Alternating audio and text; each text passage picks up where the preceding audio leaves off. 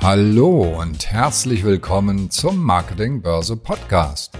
Heute hört ihr einen Mitschnitt der Digitalkonferenz Marketing Automation. In unserem Roundtable diskutieren Winfried Felser, Elena Schmidt und Daniel Rengli darüber, wie du sicher mit Marketing Automation scheiterst. Viel Spaß dabei! Nur, das ist heute echt eine ideale Kombination. Äh, Daniel ist nicht nur äh, jahrelang Oracle erfahren, sondern er steht der Community dafür, dass er eigentlich alle großen Player erlebt und erfahren hat. Äh, wird er gleich sicherlich noch einiges dazu sagen. Und Elena ist eigentlich die Inkarnation führender Marketing Automation Implementierung in der Praxis. Elena, habe ich mir eben noch ausgedacht. So, vielleicht sagt ihr einfach zwei, drei Worte dazu, bevor wir dann äh, äh in die große Entlüftung äh, ähm, der Geheimnisse gehen. Elena, Ladies first, würde ich sagen, Daniel, oder? Du als Schweizer Charmeur. Sicher. ja, sehr gerne. Hallo von meiner Seite. Ich bin Elena Schmidt. Bin heute hier vor allem in meiner Rolle als Head of Marketing Automation bei der SIG AG und beschäftige mich da also mit meinem Team rund um die Themen Marketing-Automatisierung. Wie kann man das Ganze richtig im Unternehmen etablieren? Haben dort jetzt auch gerade ein sehr großes Projekt äh, gestartet dieses Jahr. Dazu werden wir dann heute auch nochmal ähm, mehr hören oder zu verschiedensten Punkten da auch Einblicke bekommen. Und auf der anderen Seite bin ich auch als Coach tätig und fokussiere mich dort dann auf die Themen Vision und Leadership und auch Female Empowerment. Super, das passt auch zu unseren Punkten. Daniel, zu dir? Ja, ein paar Worte zu mir. Also Winfried hat es schon erwähnt. Ich bin seit äh, gut 20 Jahren im Marketing tätig, in äh, leitenden Positionen meistens, für auch Vertrieb bei den großen Softwareplayern. Also tatsächlich habe ich bei IBM angefangen, ich war bei SAP, ich war bei Microsoft, ich war bei äh, PricewaterhouseCoopers noch, EMC und äh, die letzten Jahre bei Oracle. Und insbesondere die letzten Jahre habe ich mich halt intensiv mit Marketing-Automation auseinandergesetzt. Äh, zuvor war es ein bisschen breiter, was Softwarelösungen anging, also auch ERP, HCM, aber dann die letzten Jahre war es insbesondere halt eben Marketing-Automation, Customer Experience-Lösungen in der ganzen Breite eigentlich. Und äh, hier auch im Zusammenhang mit äh, Artificial Intelligence, also künstlicher Intelligenz. Super. Und äh, insofern seid ihr wirklich meine Wunschkandidaten für den heutigen Talk. Also wenn ich mir Whistleblower, die uns hier alle Geheimnisse verraten können, hätte backen können, ich hätte euch gebacken oder ich hätte mir äh, euch geschaffen hier als Kreator. Ja, da würde ich sagen, Danilo, äh, äh, jetzt der Berg. Der Berg ruft und äh, ähm, Vielleicht könntest du mal kurz unsere Zugspitze einblenden. Hey, Wir das ist nicht die Zugspitze, das ist Matterhorn. ja, ich wollte eigentlich die Zugspitze als, den, schön, ne? als den schönsten Berg der Alpen, aber dann hat sich Daniel doch durchgesetzt mit dem Matterhorn. Ja, wir haben äh, äh, einige Punkte im Vorfeld gesammelt. Was das Tolle ist, was Elena und Daniel äh, äh, zusammengesammelt hat, passte, was wir vorher aber nicht gewusst haben, perfekt zum Programm. Nämlich alles, was hier in Einzel Roundtables thematisiert wird. Da wollen wir heute das große Picture unter dem Begriff des Scheiterns äh, ähm, äh, diskutieren und äh, versuchen jetzt hier mal so einen gemeinsamen Bergaufstieg, beziehungsweise wir versuchen ihn eben nicht, sondern wir wollen Stolpersteine, Spalten und andere Absturzgefahren systematisch und subversiv als äh, Boykotteure letztendlich identifizieren. Elena, und da fange ich direkt bei dir, auch bei deinen, auch in deiner Parallelwelt hast du ja auch weiche Themen direkt mit dem nullten Punkt an, der oft unterschätzt wird. Mhm. Team, Kultur, Kooperation und so weiter. Mhm. Also man denkt, wenn ich so manchmal auf äh, LinkedIn gucke, dann denke ich, mit Marketing Automation ist in drei Monaten Millionär, muss nichts anderes machen als irgendeine Technologie einschalten, ein bisschen Content und dann eine Landingpage und dann, und dann eigentlich nur noch abrechnen. Äh, aber du sagst schon an weichen Faktoren kann sowas scheitern. Ja, also definitiv. Das ist äh, gerade die weichen Faktoren sind doch immer wieder die Punkte, die ich so als Basis bezeichnen würde. Ne? Also es gibt ja dieses bekannte Zitat auch, Culture eats strategy for breakfast.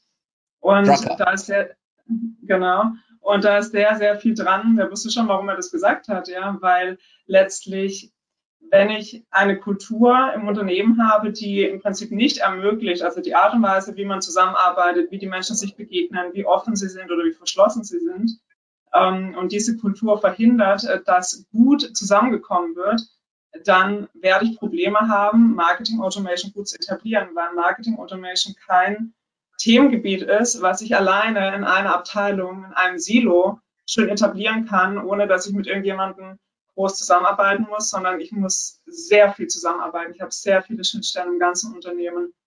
Und hier muss das, es kulturell funktionieren. Ja. ja. War das auch der Hauptgrund, warum damals dein Projekt bei SIG gescheitert ist oder gab es da andere Gründe für? ja, also die ganzen Projekte, die gescheitert sind. nein, nein, Elena ist nie gescheitert, das war jetzt nur ein Scherz. Niemals, nein, natürlich, ich bin gewiss auch schon gescheitert.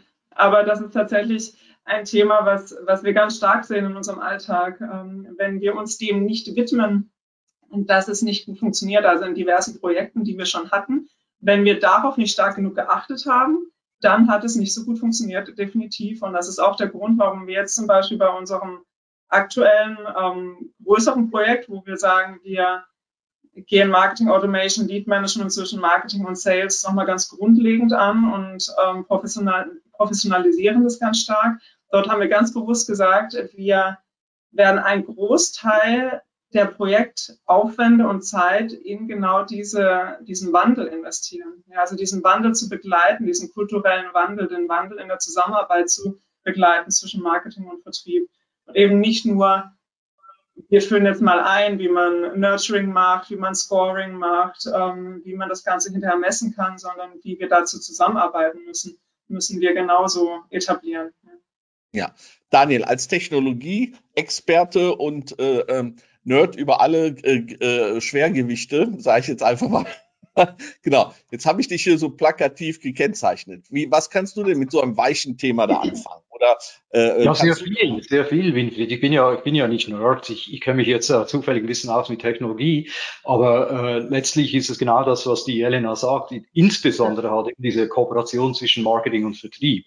Also oft sieht man ja Organisationen, wo das irgendwie so äh, beides so ein bisschen für sich läuft und äh, die Vertriebler über Marketing schimpfen und die Marketingleute über die Vertriebler schimpfen. Äh, das darf natürlich hier nicht passieren. Also man muss da wirklich gemeinsam am Tisch sitzen und gemeinsam Ziele definieren und dann äh, geht es natürlich noch weiter, also wir kommen noch auf Ziele, Strategien und so weiter, aber man muss dann auch an den äh, gemeinsamen Prozessen arbeiten. Das scheint mir ganz wichtig. Also da äh, dann eben, wenn wir auf die Kultur zurückkommen, eben enorm wichtig, dass wir eben auch das gegenseitige Verständnis aufbringen, also für das, was eigentlich Marketing will und für das, was der Vertrieb erreichen will oder soll. Und äh, dass man letztendlich dann auch irgendwie so die, äh, die Topline im Kopf hat, also äh, wenn man über KPIs redet, dass man dann letztendlich eben auch daran arbeitet oder dahingehend arbeitet, äh, dass eben dann äh, Umsatz und äh, Profit stimmen zum Schluss. Und es reicht nicht, wenn wir einfach eine gute Conversion Rate haben im Marketing und der Vertrieb mhm. nicht zufrieden ist, äh, weil sie, sagen wir, Leads kriegen, die dann halt qualitativ schlecht sind, sondern mhm. es muss halt von Anfang an so aufgesetzt werden, dass der Vertrieb da die richtigen Leads kriegt und diese dann auch äh, mit äh, viel Worth äh, nachfasst, ja.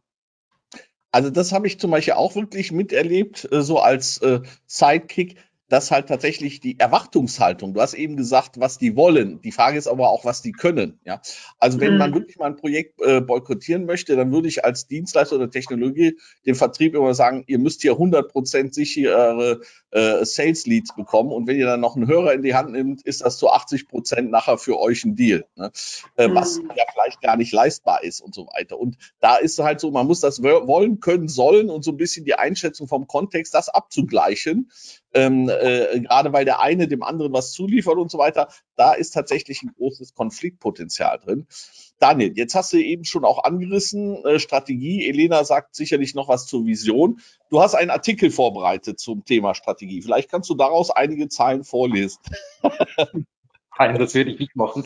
Ich habe nicht einen Artikel äh, vorbereitet zur Strategie, sondern generell über diese Stolpersteine. Also äh, sagen wir, dieser diese äh, Konferenz hier hat mich dazu inspiriert. Ich bin aber noch nicht fertig geworden. Aber ich werde alle einzelnen Punkte versuchen zu adressieren, vielleicht mit einem äh, Zitat von Elena oder von dir, Winfried, äh, anreichen. Aber zur Strategie, ich denke, es ist einfach enorm wichtig, eben, dass man sich äh, gemeinsam über die Zielsetzung einig wird und äh, vielleicht dann nicht versucht, jetzt alles irgendwie kurzfristig zu realisieren, sondern dass man die Strategie vielleicht unterteilt in äh, kurzfristig, mittelfristig und langfristig. Also dass man quasi äh, wie äh, Stephen Covey sagt, um ein anderes äh, Zitat zu gebrauchen hier, begin with the end in mind. Also man sollte einfach daran mhm. denken, was man letztendlich erreichen will ja. und vielleicht ja. aber runterbrechen in, in kurzfristige, mittelfristige, langfristige Strategien.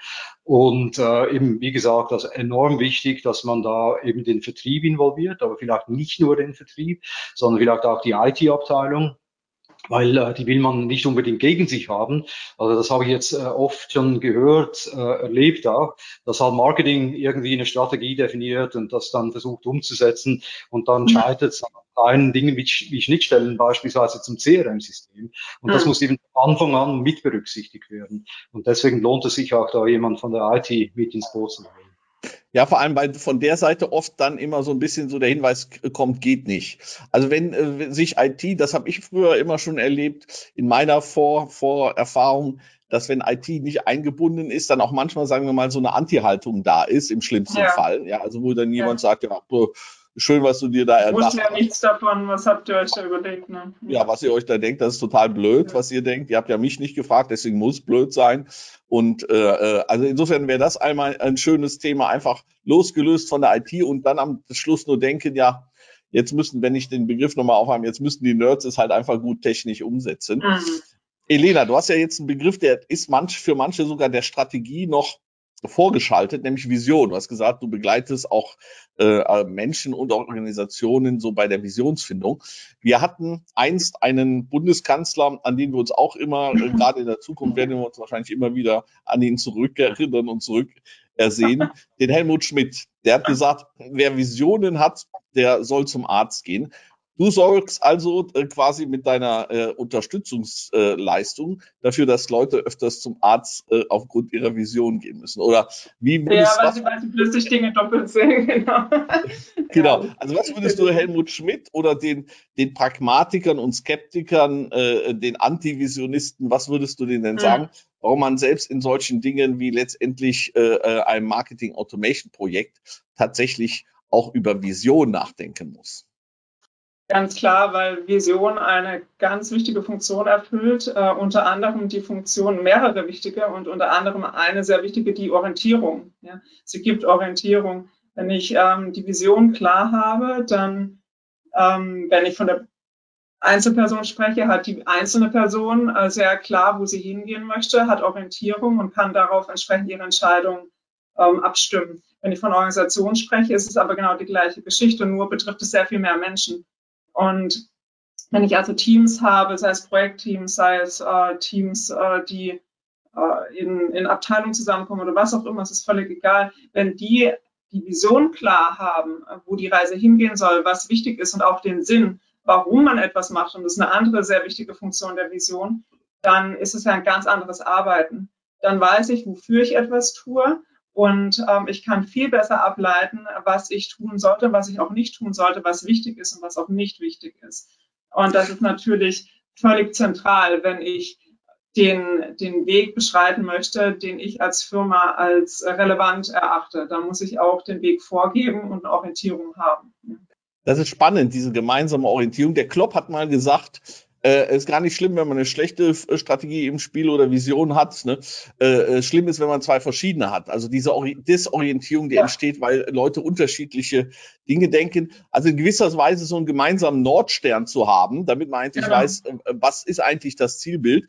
Äh, wenn mich mal das Emotionale überkommt, passiert nicht so oft, aber wenn, dann finde ich dann auch immer so ein Zitat von Antoine de Saint-Exupéry ähm, äh, ganz schön. Also ich kann es jetzt hier altersbedingt nicht mehr korrekt wiedergeben, aber da geht es irgendwie um das Meer und wie man die Menschen begeistert äh, ähm, und ob man da Handwerker zusammenrufen soll oder ob man ah. sie von der Weite des Meeres begeistert. Und das ist so genau, quasi. Die Sehnsucht nach dem Meer, ne? Ja, ja genau. die Sehnsucht nach dem Meer. Das kann tatsächlich vielleicht sogar noch mehr als eine Vision, spricht man auch gern von Purpose heute oder so, ja. so eine gemeinsame Sinnstiftung. Übrigens, Antoine ja. de Exupéry ist dann in der Weite des Meeres gestorben. Nur mal so als tra tragischer Neben. Abgeschossen von einem deutschen Soldat, der das sehr bedauert hat. Der war nämlich auch noch so, äh, Fan von ihm und hat seine Bücher gelesen. wusste das aber nicht, wen er da abschießt. Okay, das mal als heitere Anekdote am Rande. der Daniel guckt schon ganz verzweifelt. Nee. Aber deswegen, Abend, ja. Daniel, kannst du uns jetzt den nächsten Insider dann auch erläutern über Ambition. Ja, also in diesem schönen äh, Bild des, der Zugspitze, äh, Matterhorn, da sieht man ja, man kann auch ganz quer, ganz direkt nach oben versuchen, die Spitze zu erreichen. Mhm. Ähm, äh, Erlebst ja, du sowas Projekten, diese äh, Überambition, wo man dann an den schnellen, kurzen oder Big Bangs oder kurzen Wegen dann äh, am Schluss scheitert? Ist das tatsächlich ein Thema? Ja, eben, äh, wie gesagt, ich, ich denke, man sollte tatsächlich, äh, eben, ich habe nicht von Vision gesprochen vorhin, sondern beginn with the end in mind. Also wenn man eben die, das längerfristige Ziel im Auge behält, mhm. sollte man aber nicht jetzt äh, versuchen, halt alles auf Smart zu erreichen mhm. oder mit einem äh, überambitionierten Projekt loszulegen, sondern klein äh, mal irgendwo starten, erste Versuche wagen, äh, das austesten, äh, sehen, was passiert, also welche Resultate ich erziele es wird ganz bestimmt so sein, dass ich irgendwann äh, nachjustieren muss, dass ich ein bisschen korrigieren muss und das dann lieber vielleicht mit einer nicht allzu komplexen Kampagne, sondern halt mit einer einfachen Kampagne, wo ich eben, wie gesagt, erste Erfahrungen sammeln kann und dann entsprechend agil halt äh, Veränderungen vornehmen kann und äh, äh, Verbesserungen erreichen kann und dann äh, wieder in die nächste Versuchsphase gehen und dann wirklich im Sinne von, von Scrum vielleicht auch oder einfach von Agile eben immer wieder halt kleine Projekte lancieren, korrigieren, nachjustieren und äh, so dann letztendlich zum äh, großen äh, Wurf gelangen, also zur Kampagne, die man sich oder zur Marketing-Automation, wie man sie mhm. sich äh, längerfristig vorgestellt hat kann ich auch direkt beitragen, Daniel, wie wir das jetzt zum Beispiel auch machen bei uns gerade in dem Projekt. Also wir gehen da genauso vor, wie du das sagst, ne, dass wir nicht sagen, wir machen jetzt die Komplettlösung für alle, für die ganze Welt, äh, versuchen das alles auf einmal zu lösen, sondern also man muss auch noch wissen, wir sind weltweit tätig und ähm, haben über 30 äh, Niederlassungen auf der ganzen Welt. Und entsprechend ist die Komplexität dann relativ groß. Ja. Wenn wir versuchen, für die ganze Welt was zu lösen, dann funktioniert es in der Regel nicht. Ja. So, also musst du irgendwo anfangen. Und ähm, diese Situation haben ja auch viele Firmen, dass die dann mehrere Länder wiederum bedienen oder mehrere Niederlassungen haben. Aber das ist im Prinzip nochmal eine Komplexitätsstufe und da sagen wir halt, wir fangen erstmal mit zum Beispiel zwei Ländern an. Und da versuchen wir Konsens hinzubekommen, dass die zwei sich einig sind, auf was wir uns fokussieren, auf welche Use Cases, wie du gesagt hast, wir uns fokussieren und da aber auch ganz spezifisch zu sagen, okay, wir machen jetzt genau diesen Use Case und nicht alles, äh, was da irgendwie an Marketing Automation möglich wäre für diese zwei Länder, sondern wir verproben das, was wir in Zukunft groß etablieren wollen anhand dieser Beispiele und schauen, wie es dort funktioniert. Und dann können wir in den Ländern größer werden und wir können aber auch diese Dinge, die funktioniert haben, weiter global dann skalieren. Verproben ist ein schöner Begriff, ähm, äh, weil ich glaube, es hängt auch ein bisschen davon ab, diesen Fit von Fähigkeiten und Ambitionen hinzubekommen. Also je mhm. fähiger und erfahrener man ist, desto mutiger kann man auch sein. Und je weniger Erfahrungen und Fähigkeiten man hat, desto weniger mutig kann man sein. Also bei Netflix, glaube ich, gibt es so einen Film Everest, wo Leute dann einfach mal losgelaufen sind und teilweise dann auch unabhängig von den eigenen Fähigkeiten. Und das ist dann ganz tragisch. Ist nun, ich glaube, nur noch ein Teil äh, dann auch tatsächlich runtergekommen. Und selbst, wie heißt unser großer Bergsteiger, äh, Messen, Messner, Messner oder so ähnlich? Ähm, äh, ja, der ist ja, äh, Gut, das wäre jetzt ein zu zynischer Witz, wenn ich sage, er ist mit Bruder hochgegangen, aber selbst äh, äh, äh, sein Bruder war hoch erfahren, aber selbst da muss man immer gucken, wie viel Gefahr oder wie viele Risiken sind da und wagt man das und äh, lässt man sich manchmal auch von der Ambition nicht äh, übermütig werden lassen. Das, glaube ich, ist ganz entscheidend. Weil dann hat man auch. Ja, ja. ja. Entschuldigung, das ist aber auch spannend zum Thema Kultur wieder. Ne? Also dieses, was ist dann mit Scheitern? Also erlauben wir uns dann auch mal zu scheitern in, und in welchen in, ja. welchem, in welcher Skala erlauben wir uns zu scheitern? Also wie groß können wir scheitern oder klein? Und das ist auch wieder ein kulturelles Thema. Also einen Raum dafür aufzumachen, dass Dinge schiefgehen können, um davon zu lernen und es dann im nächsten Schritt besser zu machen. Ja. Jetzt als nächsten Punkt hatten wir eigentlich Silo-Denken. Das haben wir aber schon ein bisschen abgefrühstückt. Ich würde nämlich gerne jetzt tatsächlich etwas, was wir angerissen haben, aber was ich ganz wichtig finde, ist, äh, so ein End-to-End-Denken oder von hinten aus denken, Daniel, hast du jetzt mhm. bezüglich des Projekts gesehen, aber ich glaube, man muss auch die internen Prozesse und auch die Journey, man muss diese Ganzheitlichkeit immer äh, äh im Blick haben. Das ist interessanterweise gibt es nämlich tatsächlich auch hier, also äh, witzigerweise begann äh, übrigens hier die Roundtables mit Silos sind organisationale Anomalien. Also wer es nicht angehört hat, kann das nochmal anhören mit Anne Schüller unter anderem. Mhm. Und ähm, aber äh, dann gibt's zur Customer Journey und aber auch zu einer End-to-End-Conversion eigene mhm. ähm, Teilevents. Und das, glaube ich, ist halt auch ganz en entscheidend, dass man an manchen Stellen vielleicht äh, diese Ganzheit und diese Endorientierung nicht im Blick habt. Wie, wie sind da eure Erfahrungen? Ist das ein guter Ansatz, um ein Projekt scheitern zu lassen? Ja, nee, äh, wie gesagt, ich, ich habe ja, ja, vorhin schon erwähnt, man sollte die, die Topline im Auge behalten, also Umsatz, äh, also gerade wenn man mit dem Vertrieb spricht, halt Umsatz beziehungsweise Profit und nicht sich mit äh, Conversion zufrieden geben. Äh, und dazu wollte ich eigentlich erst noch was sagen zu Zielsetzungen. Also dass es halt ganz wichtig ist, da die richtigen KPIs zu definieren, also eben gemeinsam zu definieren auch und äh, das dann zu verfolgen, zu analysieren und äh, eben da ist es ganz wichtig, also was man misst, das äh, hat halt unter Umständen dann auch einen direkten Einfluss auf die Resultate. Weil äh, eben Conversion alleine, das kann es nicht sein, genauso wenig wie äh, beispielsweise die, äh, die Klickraten jetzt irgendwie wahnsinnig viel sagen äh, bei einer E-Mail-Automatisierung. Äh, es, es, es muss am Schluss muss da wirklich was rauskommen, was halt Wert stiftet für die Unternehmung. Also KPIs, OKRs. Gestaltet werden, das Ganze ganz klar. Ja, mhm. weil das sehe ich auch oft, auch tatsächlich in Projekten. Da werden KPIs, OKRs und so weiter definiert. Manchmal führt das äh, dazu, dass man dann diese Messzahl optimiert und nicht wirklich das Ergebnis Umsatz zu schaffen. Ja, also dann sorgt man dafür, macht riesen Tamtam, riesen Party. Äh, äh, ich weiß noch, wie die Cebit versuchte am Schluss äh, ihr Überleben zu retten, indem die einfach Party und Konzert und so weiter. Sind dann Leute hingegangen, aber zur Party und zum Konzert, aber keine Entscheider, die nachher tatsächlich mhm. Umsatz generierten. Ja. Ähm, äh, und insofern ist, muss man sich immer fragen, was ist eigentlich das, was am Schluss wirklich hinten rauskommen äh, sollte.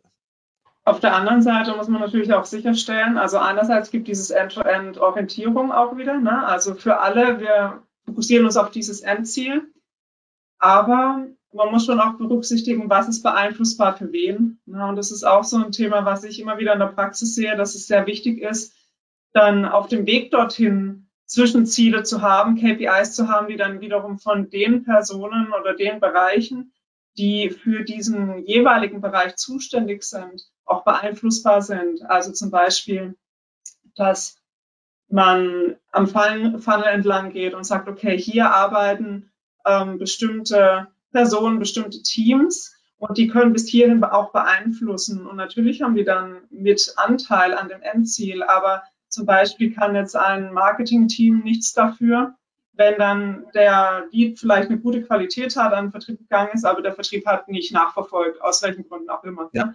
Und äh, so muss ich dann. Aber da wird es ja schwierig, Elena. Weil, dazwischen, ne? dazwischen, zum Beispiel, was ist eine gute Qualität? Also wenn es am Schluss ja. nicht gescheitert hat, dann sagt der Vertrieb, ja, waren scheiß Leads und äh, mhm. Marketing sagt, wir haben halt einen unfähigen Vertrieb, der nicht nachhakt. Ja, also keiner wird sagen, mhm. ja, übrigens, ich war's.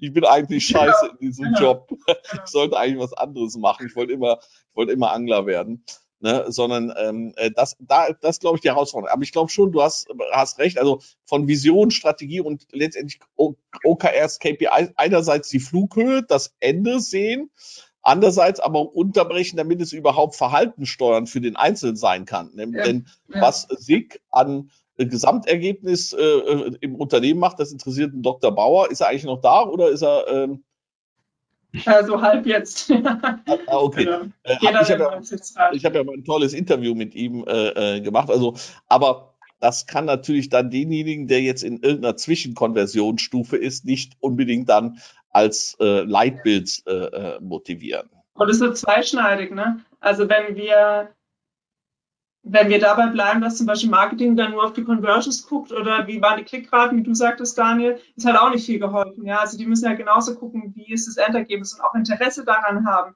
an dem ganzen Geschehen und an dem gesamten Prozess. Ähm, aber genauso andersherum. Für den Vertrieb soll es auch interessant sein, ähm, wie sich eine E-Mail verhalten hat, ja, wie User agiert haben, etc. Das heißt, es geht für mich zum Schluss darum, dass alle ein Gesamtinteresse am ganzen Thema haben.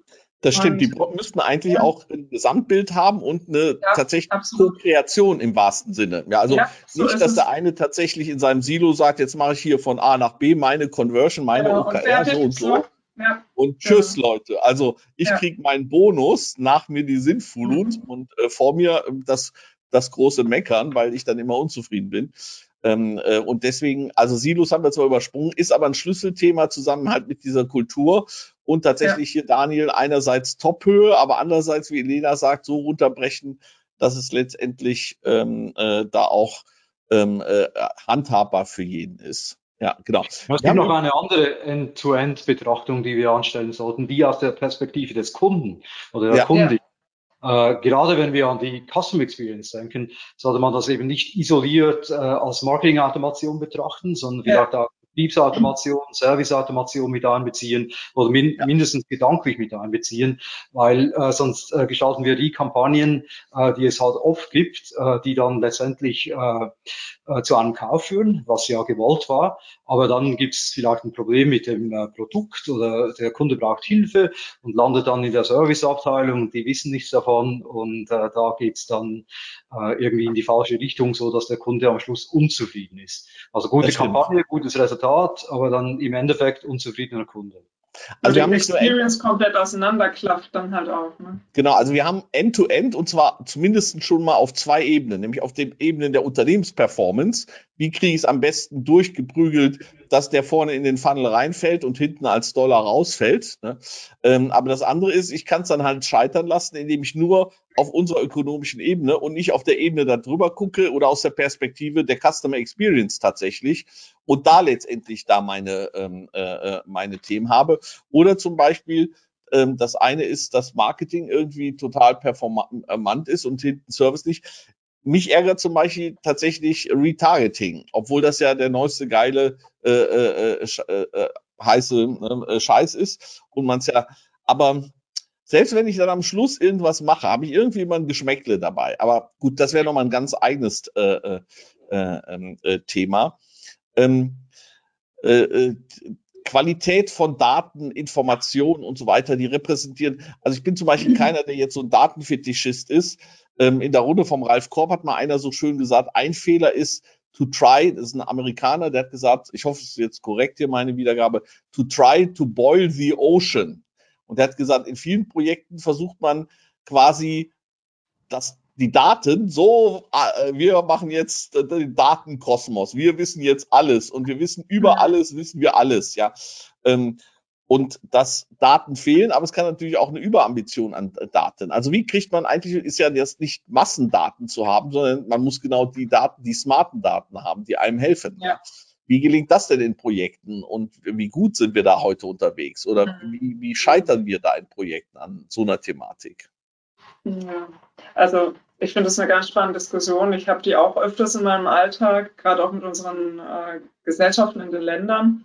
Gibt es so diejenigen, die haben da ganz unterschiedliche Reifegrade auch, was ich mal Marketing betrifft. Und da gibt es die Länder, die sagen, wir müssen noch viel mehr sehen und ähm, müssen viel mehr messen. Und es gibt andere Länder, die, die sind da noch gar nicht angekommen. Aber mit diesen Ländern, die ganz stark nach mehr Daten und noch mehr Transparenz und so weiter rufen, gehe ich ganz oft gern in den Dialog, was wir denn dann damit tun würden. Ja? Also nicht deswegen, weil ich sage, das, das macht keinen Sinn oder ähnliches, aber die Use Cases sind für mich ganz zentral, weil ja. nur wenn ich da halt so ein Ocean, wie du gesagt hast, an Daten habe, hilft der mir ja mal noch gar nichts. Ja? Dann auch das bei solchen Marketing Automation Projekten muss ich mir halt überlegen, welche Daten sind jetzt für meine ersten Use Cases, was Daniel ja auch meinte, ne? also die, die ersten Piloten, die ich mache, die ersten Schritte, die ich mache, welche sind da wirklich relevant für mich? Muss ja. ich dazu dann auch noch wissen, dass die Person, keine Ahnung, sich noch das letzte Teil hier angeguckt hat oder dass noch irgendwas im Warenkorb lag für diese spezifische Kampagne, für diesen spezifischen Use Case. Muss ich es wissen? Muss ich es wirklich wissen? Natürlich wäre es interessant, aber ist es relevant dafür? Und das muss man sich wirklich fragen, damit man sich auf die Fälle konzentriert und auf die Daten konzentriert, die einen wirklich weiterbringen in dem Moment.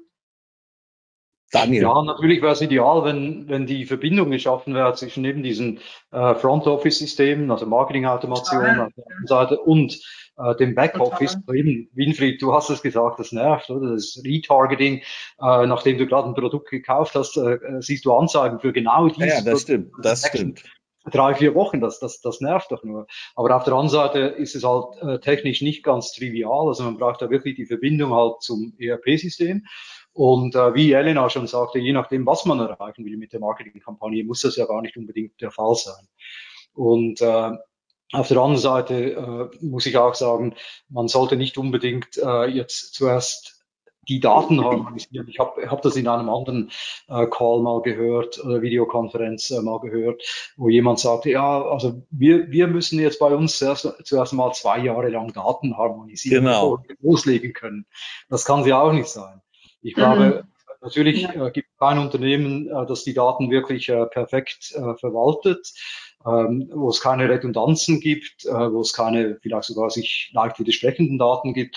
Aber auf der anderen Seite haben wir heute Tools, also Technologie, äh, eben Unterstützer künstliche Intelligenz, die halt äh, sehr viel damit anfangen kann, auch wenn redundante Daten oder sich widersprechende Daten vorhanden sind. Weil das also war mal man dann halt vielleicht nicht 100% perfekt, aber zu, zu 80 oder 90%. Wenn ihr das nächste Mal live bei unseren Experten Roundtables mit dabei sein wollt, schaut mal auf digitalkonferenz.net vorbei. Dort findet ihr immer das Programm unserer aktuellen Digitalkonferenz.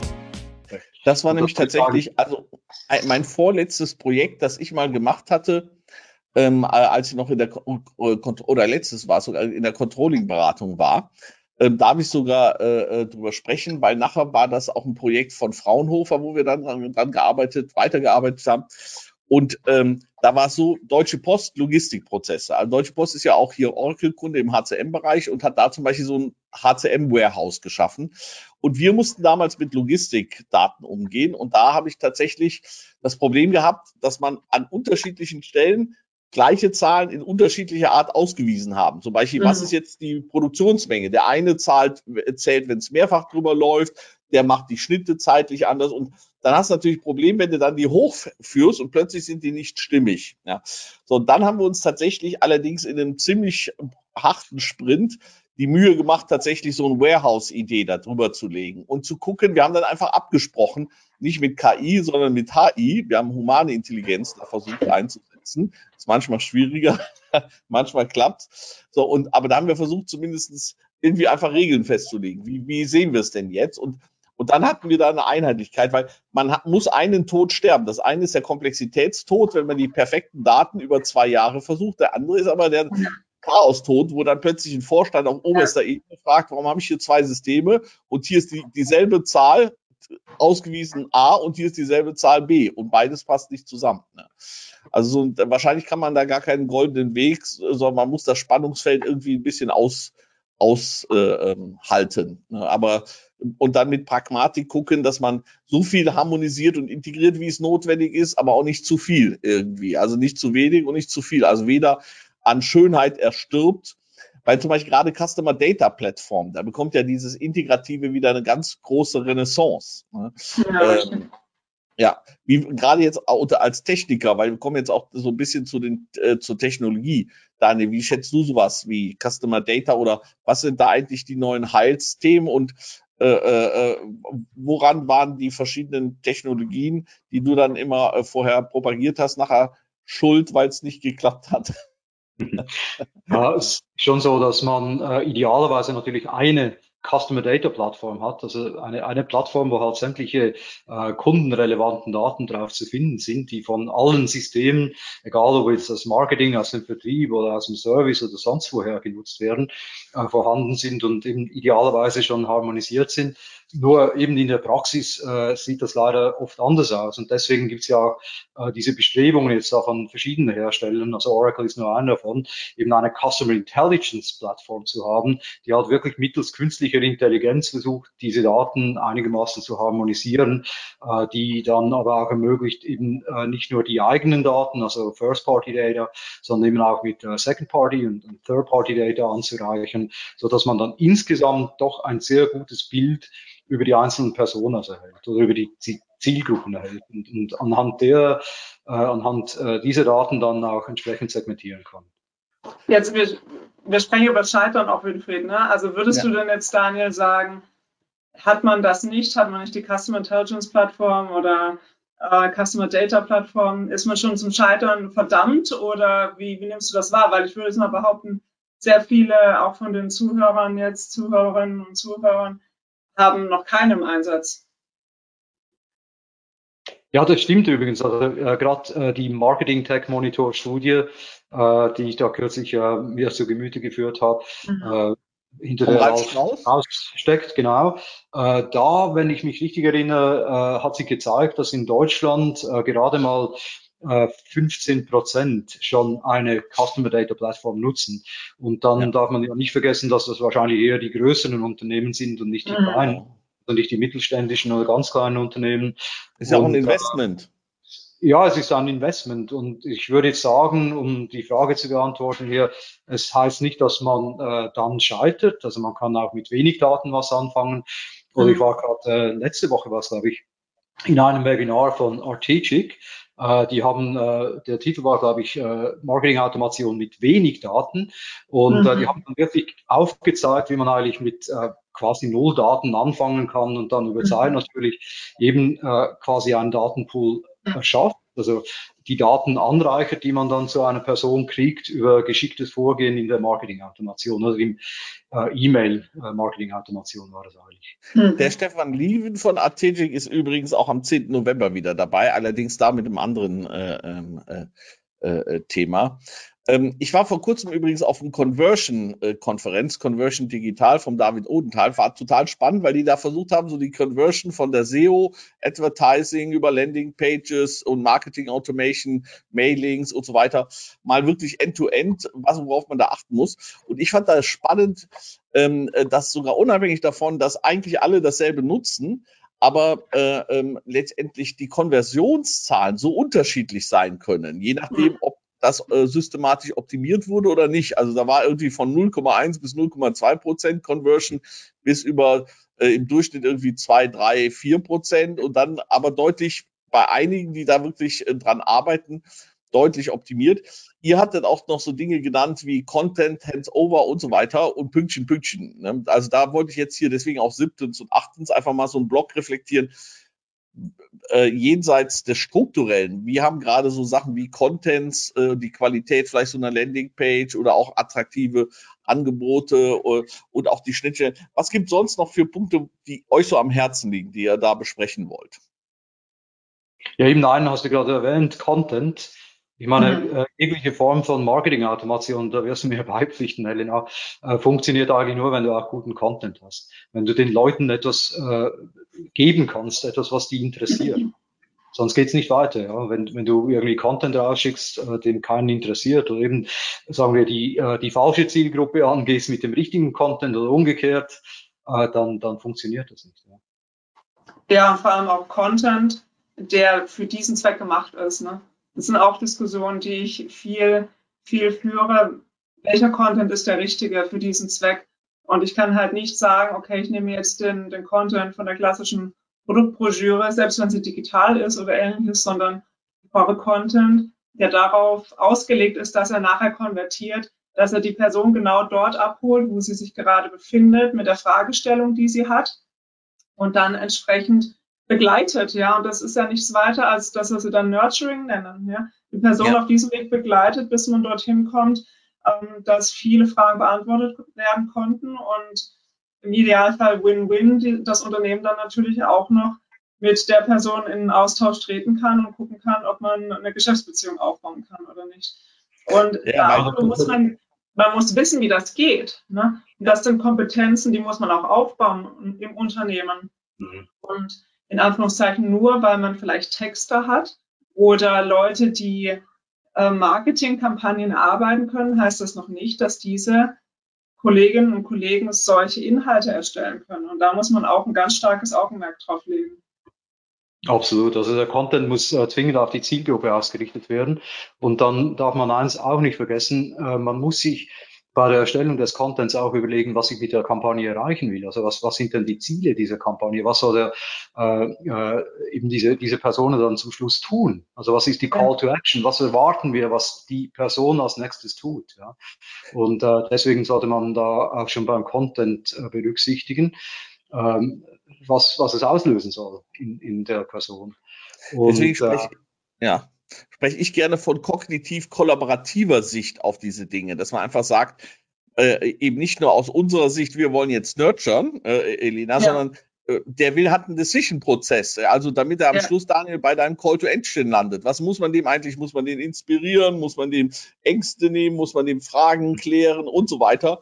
Äh, ähm, und dann am Schluss, also nicht nur, dass er bei uns in die richtigen Fallen reinfällt oder in die richtigen Honeypots, ne, da können wir auch Cat-Content ausspielen, sondern wenn wir ihn wirklich auch wertschätzen, müssen wir auch gucken, wie können wir ihm auch was liefern, wo es jetzt in dem Kontext genau das Richtige wäre, um sein Problem, also sein Decision genau. Journey, seine Problem-Solving Journey. Ja, ja.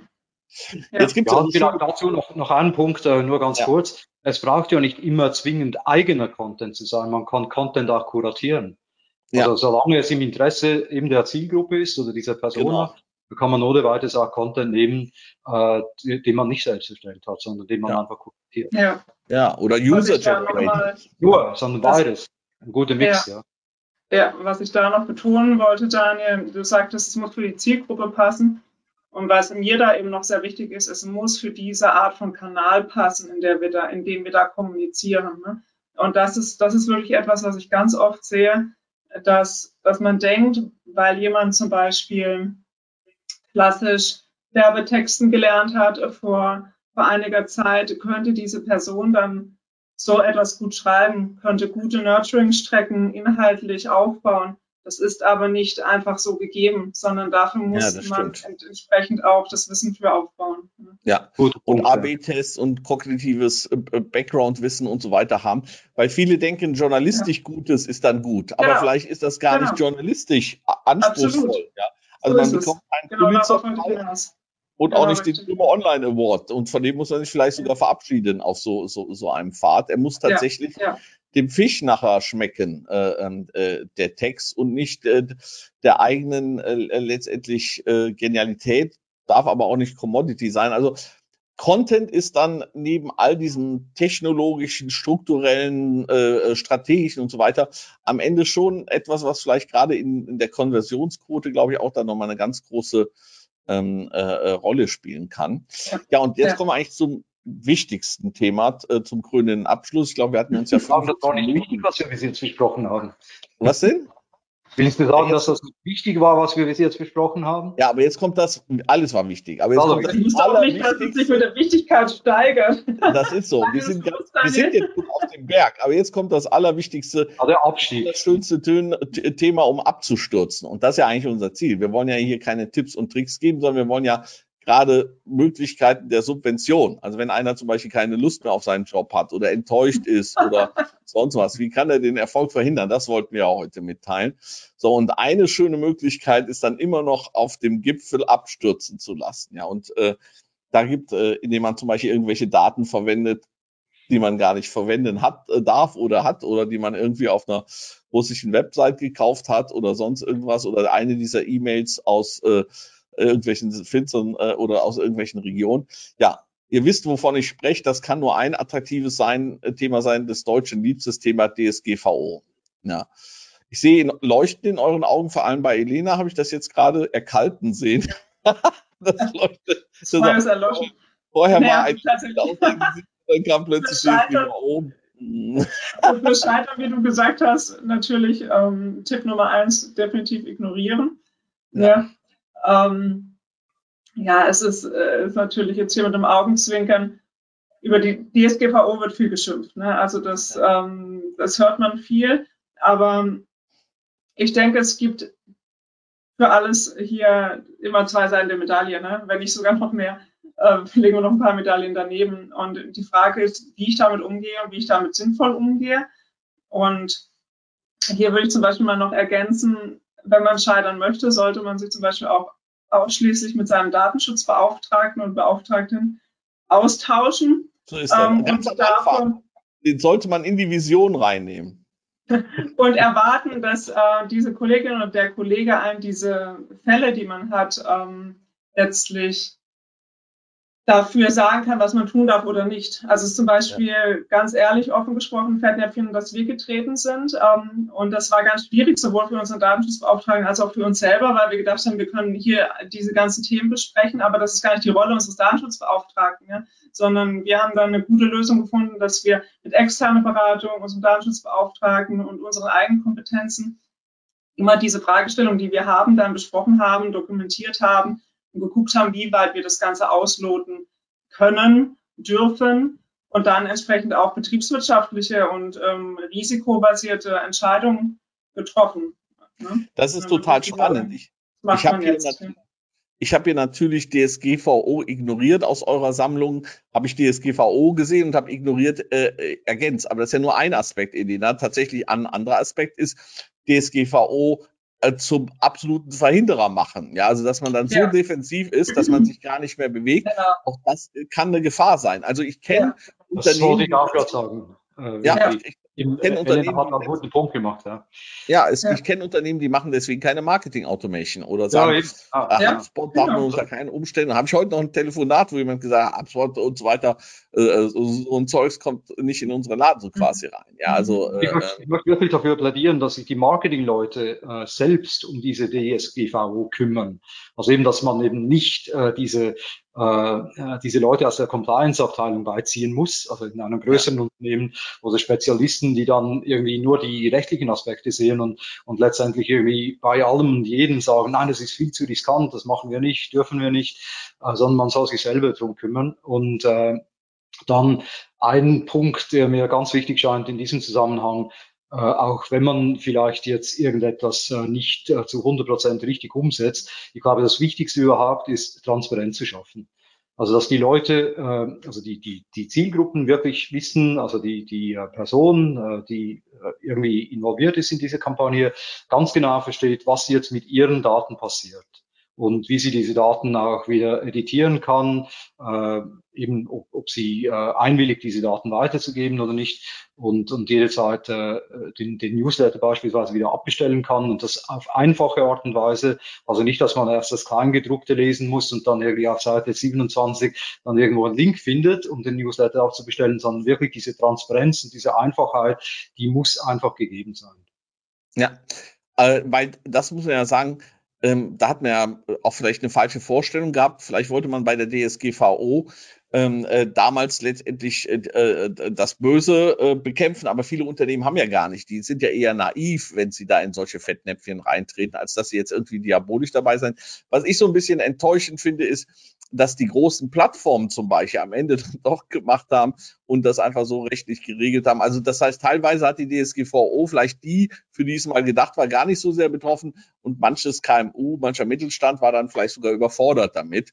Aber ich glaube, es hat sich ganz gut eingependelt. Insofern ähm, äh, es ist ja auch ein berechtigtes Interesse letztendlich. Äh, so, so berechtigt es genauso ist, letztendlich Daten auch für eine bessere Customer Experience. Das ist ja auch ein Dilemma. Ich habe mal so eine Seite äh, oder eine Folie gehabt, da habe ich gegenübergestellt, so und so viele Leute wollen eine perfekte Customer Experience und so und so viele Leute wollen aber, dass man äh, ihre Daten nicht nutzt. Aber mhm. beides passte nicht zusammen. Ja, also wie willst du eine Customer Experience machen, wenn du gar nicht äh, weißt, was eigentlich einer will? Mhm. Also das ist ein Dilemma.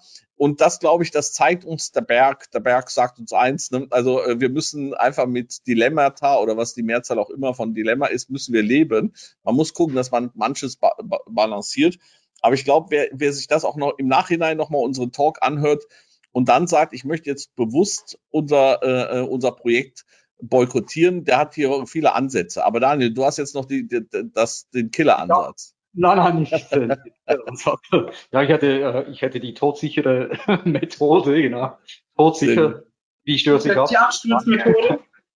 Ja. Nein, ich, ich wollte sagen, weil ich also äh, ein bisschen auch die Technologie vertrete, äh, wenn man sich äh, mit dem Gedanken befasst, eine äh, Marketing-Automationslösung zu beschaffen, da gibt es eben auch welche, die quasi äh, einem das abnehmen, was die DSGVO vorschreibt. Also die wirklich dafür gerade stehen, garantieren, dass wenn sie mit dieser Lösung arbeiten, dass sie auch die DSGVO-Vorschriften befolgen. Und äh, da sollte man sich auch darauf achten, weil sonst muss man das alles äh, aus eigener also mit ja, als Nicht-Profi, das, das stimmt. Genau. Ja, sehr guter Hinweis. Also äh, mit der DSGVO ist, äh, und das ist wieder so ein Fähigkeitsthema, Probleme sind manchmal nur ein Problem, wenn man unfähig ist, ja. Und sobald man fähig ist, und man muss noch nicht mal selber fähig, Hauptsache man kennt jemanden, der fähig ist. Ne?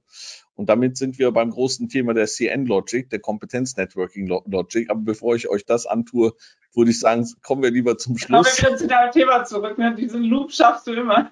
genau, genau, das ist äh, wie der Elefant oder mit dem Rüssel oder so gibt es ja dieses Beispiel. Elena, äh, noch ein Schlusswort von dir. Ich glaube, das würde äh, unseren Tag krönen.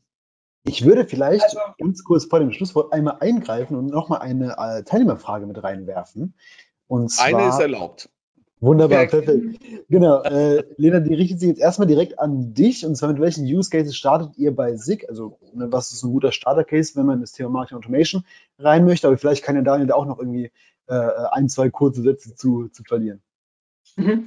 Also, wir nehmen uns jetzt zum Beispiel ähm, Folgendes vor. Dazu hole ich mal noch ein bisschen aus zur Historie. Also, wir wir haben so eine Historie, wo wir zum Teil Kampagnen recht stark auch unterschieden haben, dass wir gesagt haben, es gibt so Branding und Marketing-Kampagnen, es gibt reine Sales-driven Kampagnen und das hat im Prinzip dazu geführt, dass genau das Thema, das Thema Silos, was wir so gehört haben, dass sie so nebeneinander hergemacht haben und Marketing hat natürlich erwartet, dass Sales dann auch irgendwas mit den Leads macht, aber es war oftmals nicht eng genug. So.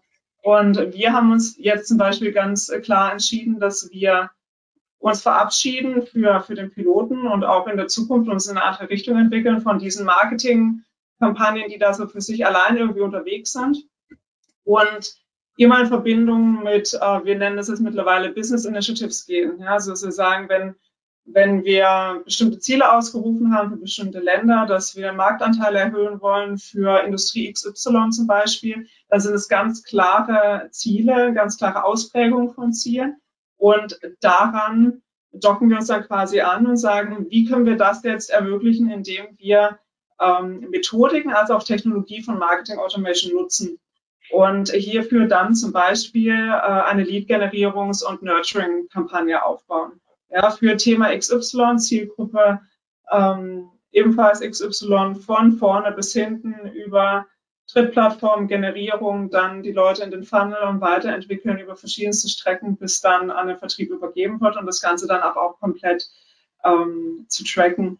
Und in so einem Piloten verproben wir dann eben alles Mögliche. Ja, da verproben wir dann, okay, wie mache ich das Nurturing? Wie sollte der Content sein oder was funktioniert, was funktioniert auch nicht, dann durch Testing. Äh, wie mache ich das Scoring? Wie sollten Marketing und Vertrieb zusammenarbeiten? Das heißt, all diese Themen probieren wir quasi live, OP am offenen Herzen und schauen, wie es funktioniert, um es dann bei der nächsten Kampagne, beim nächsten Piloten wieder ähm, entweder so weiterzumachen oder anzupassen, besser zu machen, etc und ihr habt die Business-Initiative quasi als Klammer. Das ist so quasi genau. das Mehr, mit dem ihr hier die Handwerker begeistert.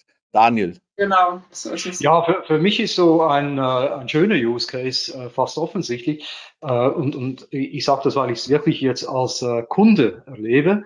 Wenn man ein Produkt kauft, das irgendwie ein bisschen erklärungsbedürftig ist, das ein bisschen komplexer ist, also in meinem Fall war es eine Foto-Editing-Software, wenn man da äh, es schafft, die Leute in eine Community reinzunehmen, äh, wo man dann direkt Feedback geben kann, erstens zum Produkt und auf der anderen Seite auch die ganze Zeit Tipps kriegt, in Form von ganz kurzen Videos oder ganz kurzen Artikeln, so nach dem Motto, hast du diese Funktion schon mal ausprobiert und, und äh, hier sage ich dir in einem zwei Minuten Video, wie das geht. Äh, das finde ich einfach sensationell. Und so kann man dann über Zeit kann man wirklich auch die äh, Kundenzufriedenheit erhöhen auf der einen Seite und auf der anderen Seite kann man gleichzeitig das Produkt verbessern, weil die Leute, die hören da wirklich auch zu. Also enorm, was ich da schon an äh, Feedback jetzt gegeben habe, wo die dann zurückschreiben, ja gute Idee, im nächsten Release kommt dann das äh, irgendwie. Und äh, das finde ich, das finde ich jetzt wirklich so ein, ein schöner Use Case. Das funktioniert natürlich eben nur mit äh, komplexen Produkten, logisch. Äh, nicht, wenn ich Toilettenpapier kaufe, brauche ich das wahrscheinlich ja, Erklärungsbedürftige. Ja. Wobei das zeigt auch, äh, ich hatte ja immer so ein ambivalentes Verhältnis oder so ein schwieriges Verhältnis zum Funnel, weil das äh, hat für mich auch so ein bisschen was Zynisches, da einen durchzupeitschen. Und äh, ganz problematisch, Daniel, oft ist er ja blind am Ende. Das heißt, wenn er mal Umsatz ist, dann ist einem egal, ob der anschließend Probleme, Sorgen und so weiter hat. Mhm. Und äh, äh, das ist halt letztendlich ganz wichtig, wie du ja auch immer schon gesagt hast. Wir sprechen über Marketing und Sales, aber ganz wichtig ist auch Service. Und was man auch zum Beispiel nicht verkennen muss, wenn du jemand so wie damals dich jemand vielleicht begeistert hat, der ist ja dann auch vielleicht ideal für äh, als Recommender äh, oder für Recommendation als Empfehler und so weiter. Also auch da Service ein ganz wichtiges Thema. Genau, das auch natürlich, äh, äh ich glaube, Daniel und Elena stehen auch im Nachgang äh, zur Verfügung. Also ich habe jedenfalls auf jeden Fall heute nochmal viel gelernt und eigentlich gerade durch die Gespräche, die wir früher schon hatten, dachte ich, weiß ich schon vieles und äh, auch vielleicht aus der eigenen Erfahrung, aber vor allem auch durch euren Input. Aber ich glaube, das war heute nochmal eine ganz schöne Sicht und das Tolle ist, das Programm passt eigentlich perfekt hier zu, zu, äh, zu Matterhorn, ja, und Ne, zum Matterhorn, weil die Punkte, die hier auf diesem Weg sind, muss man einfach sagen, hat äh, äh, ähm, äh, hier der äh, Tobias Schwarz hat das ganz gut letztendlich, äh, glaube ich, auch ähm, äh, der Thorsten, Thorsten Schwarz. Äh, der Thorsten Schwarz hat das wirklich ganz gut, glaube ich, im Programm auch alles abgedeckt. Wer also jetzt nicht äh, Boykott und äh, subversiv äh, irgendetwas zerstören möchte, ne, der, glaube ich, findet im Programm genau das Gegenteil, nämlich Wege, wie man äh, den Erfolg wahrscheinlicher macht. Das war der Marketingbörse Podcast mit einem Mitschnitt der Digitalkonferenz Marketing Automation. Es diskutierten Winfried Felser, Elena Schmidt und Daniel Rengli. Danke fürs Zuhören und gerne das nächste Mal live bei digitalkonferenz.net.